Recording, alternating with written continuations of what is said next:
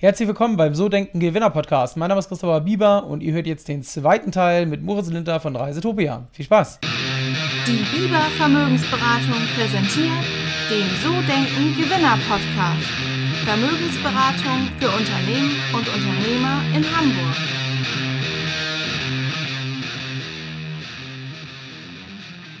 Ich würde gerne erst ein bisschen mehr über dich erfahren als, als Gründer. Und zwar ähm, merkt man ja, du bist mega motiviert. Du hast jetzt mit 22 gegründet, bist dann jetzt ja 27, bist aber voller Energie. Ich meine, du bist ja noch jung, aber trotzdem ähm, mega krass, was ihr da aufgebaut habt äh, in dem Alter. Und wenn du dann auch noch der Älteste der Gründer bist, ist es ja noch krasser mit 27. Ähm, woher kommt deine Leidenschaft fürs Unternehmertum? War das wirklich damals reiner Zufall oder warst du schon vorangehaucht in dem Bereich, beziehungsweise hat sich das erst entwickelt im Laufe der Zeit? Was würdest du sagen? Aber das ist wirklich eine sehr gute Frage, weil ich mich, äh, weil ich mich das tatsächlich auch selber ein wenig frage. Also es ist sicherlich so, ähm, meine Familie hat da einen gewissen Hintergrund. Mein Vater ist auch selbstständig, ähm, solo selbstständig, also jetzt nicht, nicht irgendwie ein großes Unternehmen. Und ähm, mich hat schon immer fasziniert, äh, ich sag mal, frei arbeiten zu können. Also nicht diese fixen Schedules zu haben, ähm, immer zu einer bestimmten Uhrzeit im Büro sein zu müssen und so weiter, sondern wirklich die Möglichkeit zu haben, immer zu arbeiten. Ja, ich hab, bin, war auch während dem Studium schon immer Freelancer. Ich habe so ähm, suchmaschinenoptimierte Texte zum Beispiel geschrieben und fand es immer cool, dass ich äh, im Zug arbeiten kann, im Flugzeug arbeiten kann, egal wo ich bin, egal zu welcher Uhrzeit, am Wochenende, dann mache ich mal einen Montag frei und, und stattdessen am Wochenende. Das hat mich immer fasziniert. Aber das waren eigentlich die einzigen Faktoren. Ähm, ich ich, ich, ich sage immer so schön, auch wenn ich mit unseren Mitarbeitern spreche, ich kann eigentlich nichts von alledem, was wir hier machen. Also ich habe nichts von dem studiert, ähm, ich habe nichts von dem gelernt und ich hatte jetzt auch nie den großen Traum, hier Entrepreneur oder wie man so heute so schön sagt, äh, zu werden oder ähnliches, sondern es ging mir eigentlich immer nur darum, das zu machen, worauf ich Lust habe und das, was mir Spaß macht. Und ich würde sagen, man, als auch vielleicht als Vorbild für andere, man rutscht da, wenn man motiviert ist für das, was man jeden Tag tut, auch irgendwie selber rein. Man lernt jeden Tag was Neues. Man hat immer die Möglichkeit, äh, sich weiterzuentwickeln, neue Skills zu lernen, ob das Mitarbeiterführung ist, ob das inhaltliche Themen sind. Das kommt irgendwie alles nach und nach zueinander. Es ist viel Arbeit, es ist ein, man hat lange, harte Tage und man hat nie frei. Das kann ich sicherlich so sagen. Aber ansonsten würde ich sagen, ich bin, bin in dieses Unternehmertum reingerutscht, äh, ohne es wirklich jetzt geplant zu haben und äh, würde aber trotzdem heute nichts lieber tun als das. Sehr gut. Ich habe ich hab auch gesehen im Vorfeld, ähm, steht ja, dass du im Jahr über 100 Reise, äh, beziehungsweise über 100 Nächte, so rum ist richtig, in Hotels verbringst. Ähm, klar, das passt ja auch irgendwie zu deinem Job, aber ähm, ich stelle mir so als ähm, Geschäftsführer, Gründer schon schwierig vor. Du musst ja auch noch arbeiten. Kann man das denn gut verbinden mit der Arbeit oder ähm, ist das überhaupt noch für dich so möglich mittlerweile? Ich, jetzt kam natürlich noch Corona, aber es ist wahrscheinlich ein bisschen schwieriger. Aber kriegst du das überhaupt noch hin, dann so viel auf Reisen zu gehen? Also ich meine, klar, Corona ist, ist, ist in dem Fall natürlich ein schönes ähm, Gegenbeispiel, weil ich auch natürlich in den letzten, ja, ich sag mal, äh, jetzt mittlerweile ja doch 14 Monaten deutlich weniger unterwegs war. Ich glaube, wie jeder andere auch. Ähm, ich hatte jetzt eine mittelgroße Reise dieses Jahr bislang, das war alles. Ähm, und auch letztes Jahr war sehr, sehr wenig, gerade keine Fernreisen. Aber es ist natürlich auch generell so, das muss man ganz ehrlich sagen. Ähm, wir sind während der Corona-Zeit nochmal sehr gewachsen. Also wir waren Anfang, ähm, Anfang 2021 nur halb so groß als Team und Unternehmen wie heute, was natürlich für uns, für mich auch bedeutet, dass die Verantwortung und auch die Präsenz gewissermaßen nochmal gestiegen ist, die ich hier habe. Das bedeutet, ich gehe schon davon aus, dass die Reisetätigkeit ein wenig abnehmen wird. Aber, und das ist bei uns auch ein Thema, wir waren schon immer ein sehr digitales und flexibles Unternehmen. Das bedeutet, Homeoffice, ähm, diese ganzen Dinge, die jetzt bei Corona, ich sag mal, neu dazugekommen sind, Leute, die aus Teneriffa arbeiten, sowas, was jetzt immer ganz groß in den Medien war, sag ich mal, das war bei uns immer schon so. Also es ist, ist ganz normal, dass, äh, dass wir nur drei, also dass ich zum Beispiel meistens nur drei, vielleicht vier Tage die Woche im Büro war. Auch vor Corona war das ganz normal. Es war, war der Standard, dass ich mal eine Woche von woanders gearbeitet habe. Und das klappte auch in der Führungsposition, weil unsere Kultur dahingehend gut ist, ähm, und auch dahingehend ausgerichtet ist, immer gut. Ähm, natürlich ändert sich das, das mit der Größe des Unternehmens immer, so ehrlich muss man sein. Und es bedeutet natürlich auch mit mehr Verantwortung und mehr Aufgaben, dass man nicht mehr so ganz entspannt ist. Also selbst wenn ich jetzt woanders, ähm, woanders arbeite, irgendwie, ich sag mal, eine Woche in Spanien bin. Früher habe ich es dann geschafft, da irgendwie morgens zwei, drei Stunden zu arbeiten, abends zwei, drei Stunden und dann passte das schon, weil es ja nur ein paar Tage waren. Und mittlerweile ist es halt so, dass ich dann doch irgendwie morgens joggen gehe, dann arbeite ich irgendwie den ganzen Tag normal und dann mache ich abends noch was. Also man, man merkt, die Arbeit, die Verantwortung und die Arbeitsstunden wachsen und machen es ein bisschen schwieriger, wirklich dieses Roadtrip-Life zu leben. Aber ich muss da auch ganz ehrlich sagen, ich hatte die Möglichkeit 2016, 17, 18, ähm, auch 19 wirklich, äh, ich nenne es mal die ganze Welt zu sehen. Da war ich teilweise 200, mit mehr als 200 Tage sogar unterwegs, habe äh, zig Hotels kennengelernt. Ähm, ich vermisse das sicherlich ein bisschen und würde da sicherlich gerne wieder mehr machen, aber ich finde es jetzt auch, auch ganz angenehm, so wie es ist, weil ich nicht mehr diese, wie, wie man so schön sagt, Fear of Missing Out habe, weil ich schon so viel sehen durfte, so viel Privilegien hatte in den letzten Jahren, dass es auch okay ist, nur 50 Nächte im Jahr im Hotel zu verbringen. Ja, wow, abgefahren, ey. Ähm, wenn man das jetzt so hört, ne, du bist 27 ähm, und ähm, ja, was für eine Vision hast du für dich, aber auch fürs Unternehmen? Also wo soll es hingehen? Ihr seid jetzt mal eben, habt ihr die Mitarbeiterzahl verdoppelt, hast du erzählt, ähm, seit Jahresanfang. Ähm, wo soll es hingehen? Was hast du für eine Vision? Soll es das nächste Unicorn werden, das nächste Expedia, weiß ich nicht, äh, die nächste TUI? Also äh, was ist so das Ziel? Gibt es das? Gibt es eine Vision für dich, aber auch fürs Unternehmen? Also das Interessante da ist sicherlich äh, auch wieder, dass meine Mitgründer mir eigentlich von Anfang an, das passt auch irgendwie zu unserer Gründungsgeschichte, gesagt haben, dass wir irgendwie mehr, mehr Vision brauchen, als wir es haben. Weil Rasitopia ist in den letzten Jahren gewachsen, weil wir das, was wir machen, gut machen. Ohne dass wir jetzt irgendwie sagen, es gibt den großen Nordstern und dieses, dieses klassische ich nenne es jetzt mal Startup ähm, Nordstern-System, wo wir sagen, hey, wir müssen unbedingt in zehn Jahren oder in drei Jahren wollen wir das größte Reiseunternehmen der Welt sein oder was auch immer. Sowas gab es bei uns nie und sowas gibt es auch bis heute nicht in der Form, würde ich sagen. Also für uns geht es eigentlich immer darum und, und, und für mich insbesondere, Kunden ein besseres Erlebnis zu machen, äh, ermöglichen, Nutzer besser zu betreuen, in allen Bereichen einfach nochmal einen Tick besser zu werden und dadurch zu wachsen, dass wir uns einfach in dem, was wir machen, von Tag zu Tag verbessern, neue Produkte auf den, auf den Markt bringen, die es so noch nicht gab, wie eben unser Hotelprodukt und das nach und nach dann auch zu internationalisieren. Ähm, wir haben es über diese, ich sag mal, sehr konservative, visionslose äh, Planung geschafft, dass wir in Deutschland mittlerweile das größte Luxusreiseportal und generell eines der größten Reiseportale sind und es ist sicherlich eins unserer Ziele, weiterhin zu wachsen und diese Art von Luxusreisemöglichkeiten für jedermann, wie wir das so schön sagen, in andere Länder zu bringen und äh, das wirklich auch, auch nochmal auf ein neues Level zu bringen, inklusive unseres Hotelprodukts, wo wir noch viel zu machen haben, auch, auch gerade technisch das Produkt weiterzuentwickeln, unseren Service nochmal besser zu machen, um da wirklich, ich sage mal, auch immer der beste Anbieter zu sein. Aber für uns ist es wirklich so, es gibt nicht dieses eine Ziel zu sagen, wir müssen jetzt unbedingt ein Unicorn werden oder ähnliches. Für uns ist wirklich das Ziel, unsere Produkte, unseren Kundenservice Tag ein, Tag aus immer besser zu machen und das ganze äh, Produkt dann auch immer, das immer weiter verbesserte Produkt in andere Länder zu bringen und so zu wachsen, aber ohne jetzt ähm, irgendeinen Druck. Wir haben, dadurch, dass wir keine Investoren haben, dadurch, dass wir keine Kredite zurückzahlen müssen, ist es für uns wirklich so zu sagen, wir müssen uns, wir müssen nicht in einem Jahr um 200% wachsen. Wenn wir um 70% wachsen, ist das völlig in Ordnung. Hauptsache, wir wachsen nachhaltig und Hauptsache, wir schaffen es, dass unsere Kunden jeden, jeden Tag und jeden Monat mehr Vertrauen in uns gewinnen.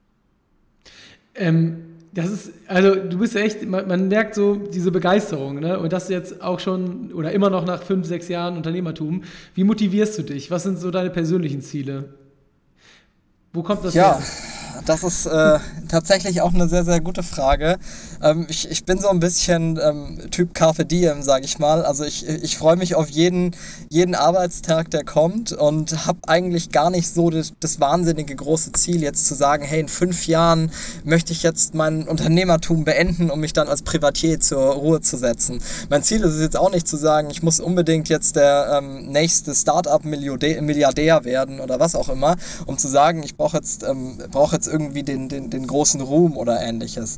Mein persönliches Ziel ist es eigentlich wirklich äh, auch zu sagen, nachhaltiges Wachstum aufzubauen, ähm, vernünftig ähm, zu wachsen, Möglichkeiten zu schaffen. Ich finde Internationalisierung total cool. Also ich finde es ähm, spannend, neue Länder, neue Märkte kennenzulernen. Ähm, ich finde es super cool, wenn wir Produkte wie Reisetopia Hotels immer weiter vorantreiben und besser machen. Und mein persönliches Ziel ist eigentlich nur, ähm, dass wir es schaffen, unseren Spirit, den wir als Unternehmen haben und das Verhältnis, das wir als Team und mit unseren Kunden haben, in der Form weiterzubehalten, um einfach jeden Arbeitstag super viel Spaß zu haben und die, sich auf jeden morgens aufzustehen, nicht nur ich, sondern wirklich jeder in dem Team und sich denkt, hey, ich habe richtig Bock, jetzt was zu machen und nicht das Gefühl zu haben, irgendwann einen Arbeitstag zu haben, auf den man keine Lust hat. Und das ist eigentlich wirklich mein ähm, ulterior motive, würde ich sagen. Und völlig egal, ob wir irgendwann äh, 50 Millionen, 100 Millionen Euro Umsatz machen, das ist eigentlich das, was für mich Tag ein, Tag aus die, die die zwingende Motivation sein muss, um das zu machen, was wir machen. Und du hast jetzt gerade gesagt, ähm, mal nicht einen schlechten Tag zu haben. Wie ist denn das, wenn du mal einen schlechten Tag hast? Keine Ahnung, nicht gut geschlafen, morgens, weiß ich nicht, aufwachst und denkst, boah, ich habe jetzt mal so gar keine Lust zur Firma zu gehen. Gibt es das bei dir überhaupt? Und ähm, eigentlich ist ja relativ normal, dass man das irgendwann hat, auch wenn man seinen Job liebt.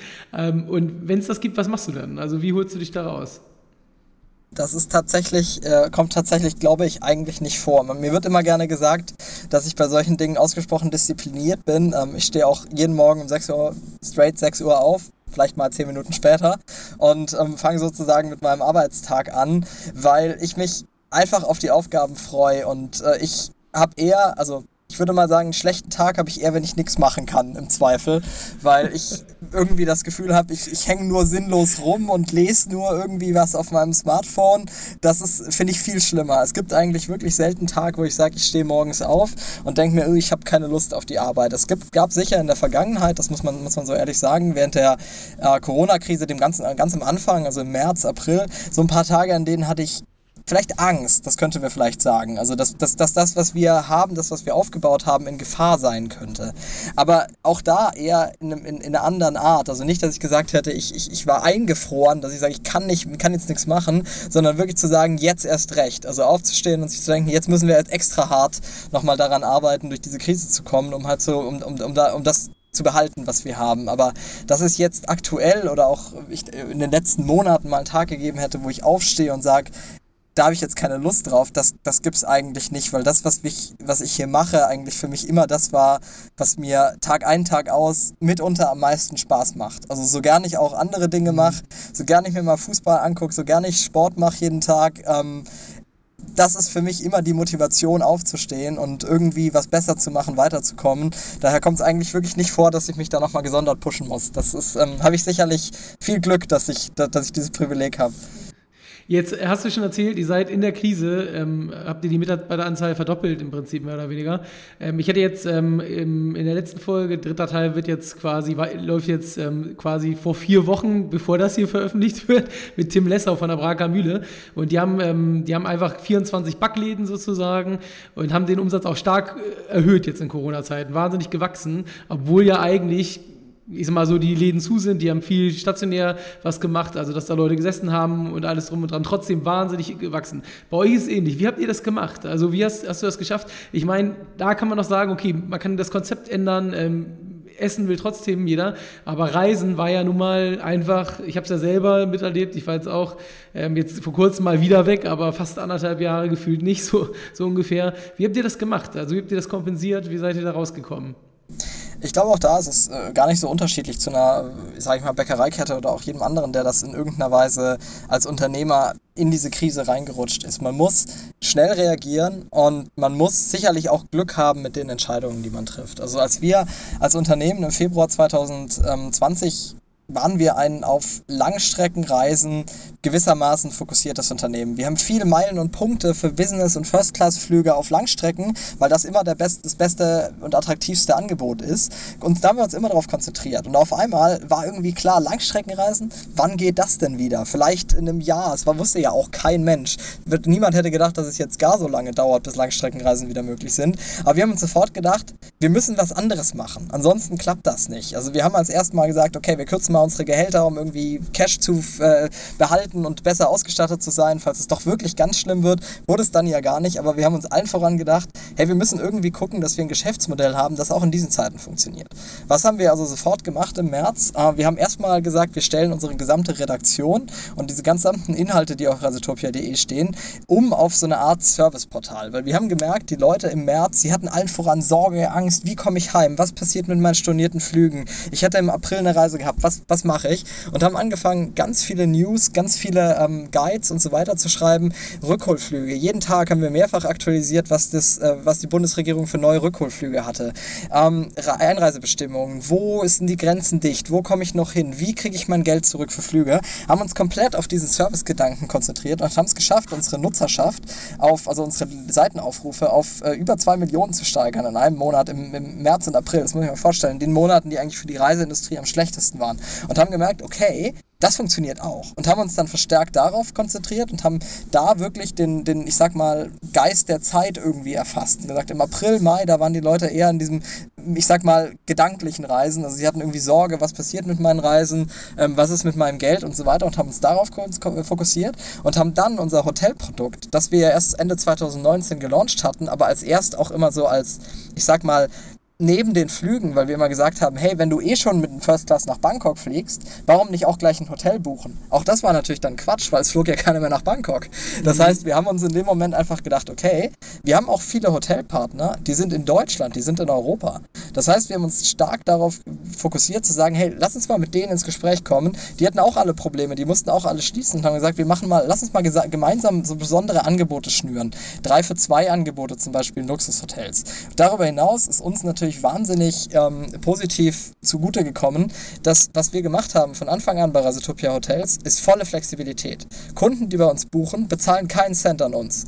Die Kunden zahlen erst beim Checkout, so wie das früher auch mal war in Hotels, immer erst beim Checkout ihr Zimmer. Das bedeutet, die Kunden checken ein.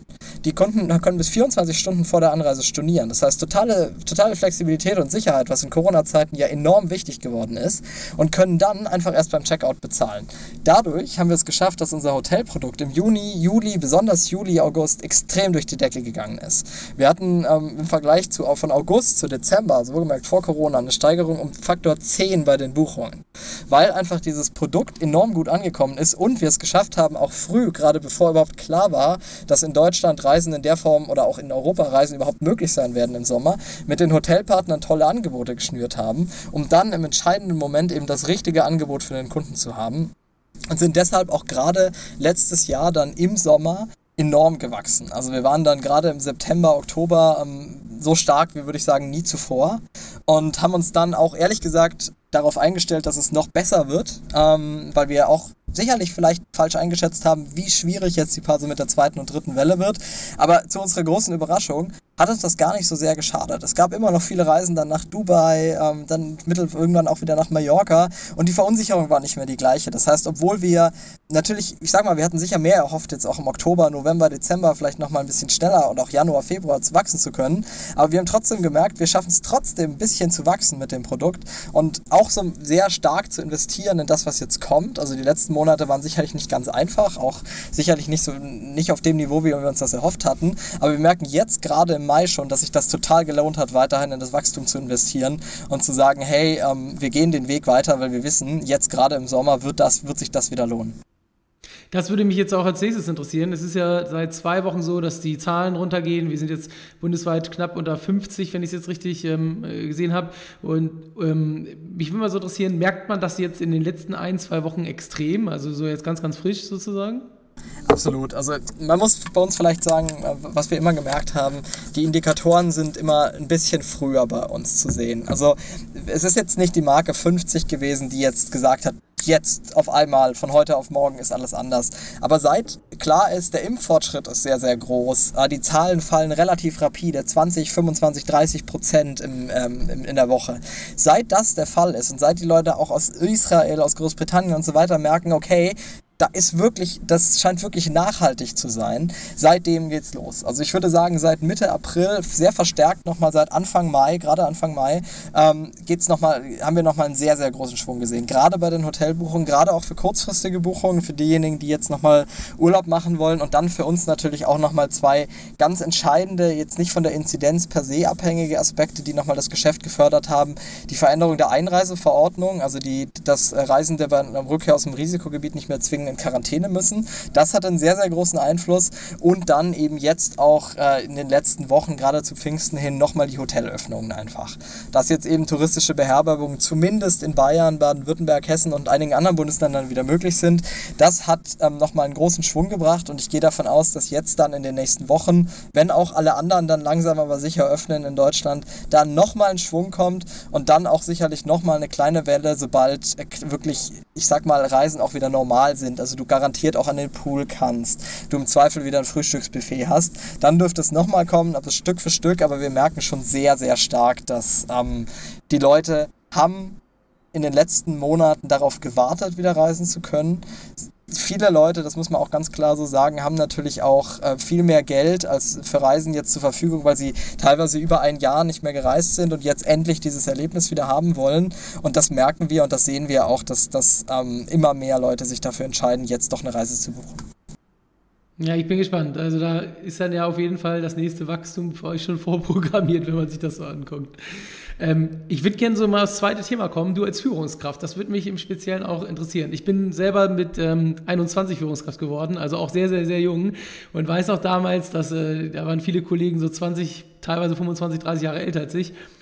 Ähm, und das war schon äh, eine Herausforderung hier und da. Aber wie ist es bei euch? Ihr habt ja, das war bei mir damals in einem Konzern, das heißt in einer Struktur, wo ich ein Team übernommen habe, Teil des Teams neu aufgebaut habe. Jetzt ist es aber so, ähm, ihr habt ja komplett neu gegründet. Und jetzt stelle ich mir vor, man macht eine Stellenausschreibung, Reisetopia, ähm, weiß ich nicht, einen Redakteur gesucht und jetzt äh, kommt man da zu euch in die Firma und dann sitzt äh, du da mit 22 und der Rest ist sogar noch jünger. Wie ist das so gewesen damals, als ihr die ersten Mitarbeiter eingestellt habt?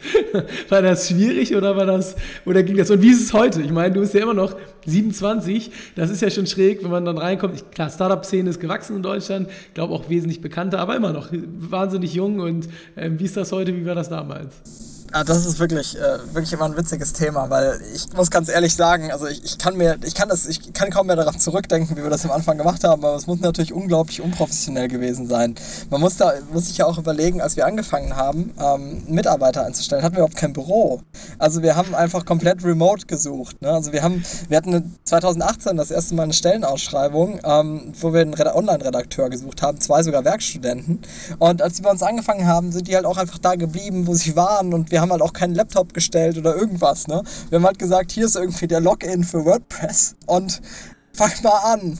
Und ich meine, wir hatten ja keine Ahnung, ne? wir hatten keine Ahnung von Mitarbeiterführung, von irgendwie Benefits äh, etc. Wir haben halt irgendwie einen Arbeitsvertrag zusammengeschustert und das war irgendwie alles, was wir hatten und haben äh, wirklich Learning by Doing ähm, immer neue Sachen hinzugemacht und haben irgendwann gemerkt, okay, vielleicht musst du irgendwie nicht nur Mitarbeitern Gehalt bezahlen, sondern vielleicht solltest du auch mal ein Feedback-Gespräch machen. Vielleicht solltest du, vielleicht solltest du mal anfangen, ähm, irgendwann einen Laptop zu stellen. Vielleicht solltest du ein Büro haben haben. Auch das äh, kann, kann unter Umständen nicht schaden. Und tatsächlich, ich würde sagen, der Prozess hat sich bei uns von Monat zu Monat und von Mitarbeiter zu Mitarbeiter professionalisiert und äh, hat sich jetzt mittlerweile zu einem, ja, ich sag mal, gewissermaßen formellen Prozess fast entwickelt. Aber es ist bei uns immer noch sehr, sehr ähm, eine ganz andere Atmosphäre, die man jetzt als, als Mitarbeiter hier hat. Ähm, zum einen natürlich das gesamte Team ist sehr jung, also ich bin da nicht allein. Ähm, wir haben natürlich auch Mitarbeiter, die sind ein bisschen älter als ich, auch ein ganzes Stück älter teilweise als ich. Aber generell sind wir immer noch ein sehr, sehr junges und ein sehr lockeres Team. Also äh, das ist, glaube ich, immer das, das, das äh, was vielen Leuten bei, dem, bei Bewerbungsgesprächen und auch generell in unserer Kultur immer auffällt, ist, die Leute fangen hier an oder kommen im Bewerbungsgespräch, es wird sich schon mal grundsätzlich geduzt. Das kriegen manche überhaupt nicht hin. Ähm, da kriege krieg ich an, duze dann jemanden und kriege dann immer noch sehr geehrter Herr Lindner als Antwort.